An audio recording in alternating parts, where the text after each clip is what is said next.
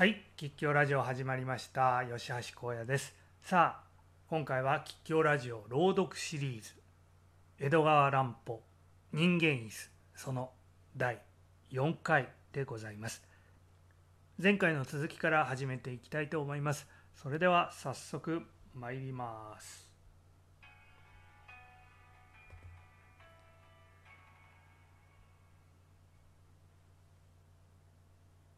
声によって想像すれば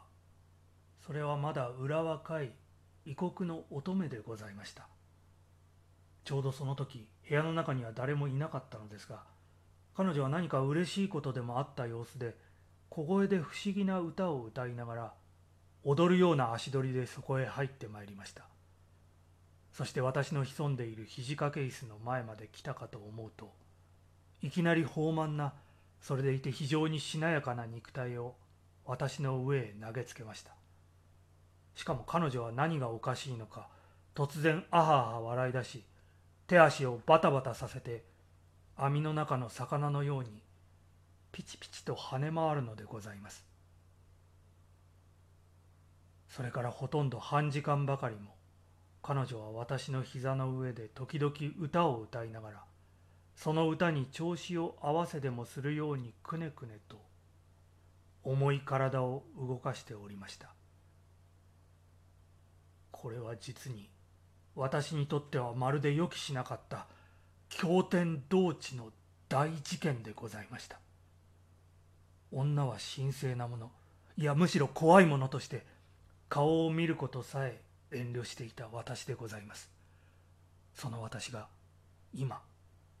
見も知らぬ異国の乙女と同じ部屋に同じ椅子にそれどころではありません。薄いなめし側一重を隔てて肌のぬくみを感じるほども密接しているのでございます。それにもかかわらず彼女は何の不安もなく全身の重みを私の上に委ねて見る人のない気安さに勝手気ままな死体をいたしております。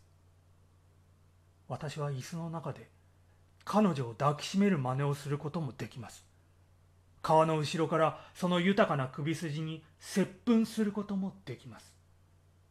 その他どんなことをしようと自由自在なのでございます。この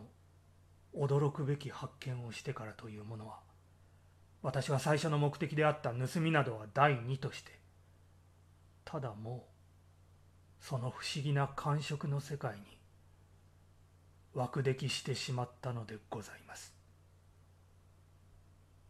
私は考えました。これこそこの椅子の中の世界こそ私に与えられた本当の住処ではないかと。私のような醜いそして気の弱い男は明るい巧妙の世界ではいつも引け目を感じながら恥ずかしい惨めな生活を続けていくほかに脳のない体でございます。それがひとたび住む世界を変えてこうして椅子の中で窮屈な辛抱をしていさえすれば明るい世界では口を聞くことはもちろんそばへ寄ることさえ許されなかった美しい人に接近してその声を聞き肌に触れることもできるのでございます。椅子の中の恋それがまあどんなに不可思議な陶酔的な魅力を持つか。実際に椅子の中へ入ってみた人でなくてはわかるものではありません。それはただ触覚と聴覚とそしてわずかの嗅覚のみの恋でございます。暗闇の世界の恋でございます。決してこの世のものではありません。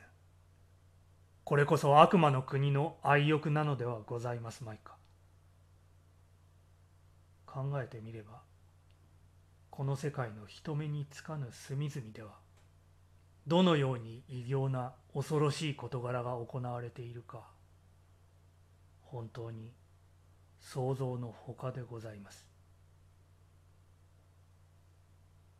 無論初めの予定では盗みの目的を果たしさえすればすぐにもホテルを逃げ出すつもりでいたのですが世にも奇怪な喜びに夢中になった私は逃げ出すどころかいつまでもいつまでも椅子の中を永住の住処にしてその生活を続けていたのでございます。夜な夜なの外出には注意に注意を加えて少しも物音を立てずまた人目に触れないようにしていましたので当然危険はありませんでしたがそれにしても数ヶ月という長い月日をそうして少しも見つからず椅子の中に暮らしていたというのは我ながら実に驚くべきことでございました。ほとんど二六時中椅子の中の窮屈な場所で腕を曲げ膝を折っているために体中がしびれたようになって完全に直立することができずしまいには料理場や化粧室への往復をいざりのように張っていったほどでございます。私という男は何という気違いでありましょう。それほどの苦しみを忍んでも不思議な感触の世界を見捨てる気になれなかったのでございます。中には1ヶ月も2ヶ月もそこを住まいのようにして泊まり続けている人もありましたけれど元来ホテルのことですから絶えず客の出入りがあります。したがって私の奇妙な恋も時とともに相手が変わっていくのをどうすることもできませんでした。そしてその数々の不思議な恋人の記憶は普通の場合のようにその要望によってではなく主として体の格好によって私の心に刻みつけられているのでございます。ある者は子馬のように精悍ですらりと引き締まった肉体を持ちある者は蛇のように妖艶でくねくねと自在に動く肉体を持ちある者はごんまりのように声太って脂肪と弾力に富む肉体を持ちまたある者はギリシャの彫刻のようにがっしりと力強く円満に発達した肉体を持っておりました。その他どの女の肉体にも一人一人それぞれの特徴があり魅力があったのでございます。そうして女から女へと移っていく間に私はまたそれとは別な不思議な経験をも味わいました。その一つはある時欧州のある強国の大使が日本人のボーイの噂話によって知ったのですがその偉大な体育を私の膝の上に乗せたことでございます。それは政治家としてよりも世界的な詩人として一層よく知られていた人ですがそれだけに私はその偉人の肌を知ったことがワクワクするほども誇らしく思われたのでございます。彼は私の上で23人の同国人を相手に10分ばかり話をするとそのまま立ち去ってしまいました。無論何を言っていたのか私にはさっぱり分かりませんけれどジェスチュアをするたびにムクムクと動く常人よりも温かいかと思われる肉体のくすぐるような感触が私に一種名状すべからざる刺激を与えたのでございます。その時私はふとこんなことを想像しました。もしこの川の後ろから鋭いナイフで彼の心臓をめがけてぐさりと一突きしたなら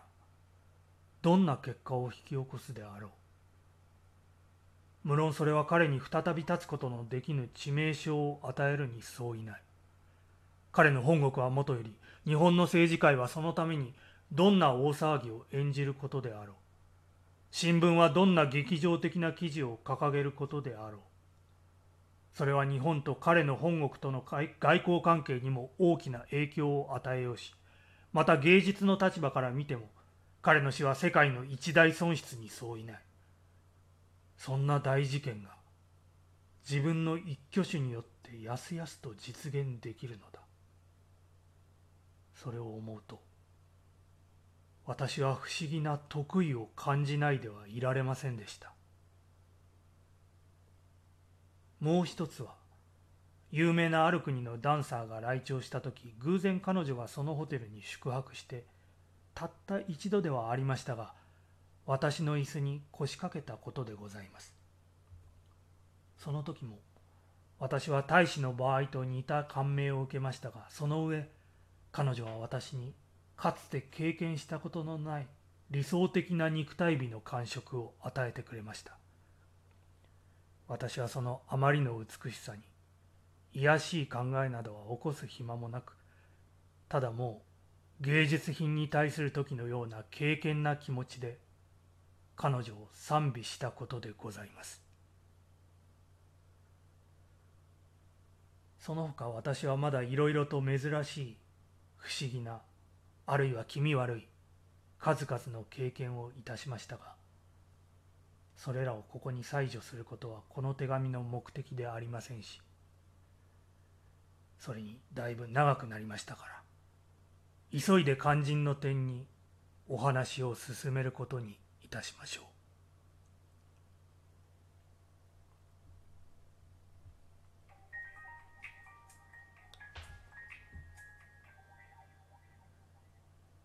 はい、今日はここまででございます。さあ、いよいよ佳境に入ってまいりましたけれども、人間室、あと、おそらく2回、1回で済むかもしれませんけど、おそらく2回に分かれて、え、最後までいくと思います。え次回以降お楽しみにお待ちください。それでは今日はこの辺で、さようなら。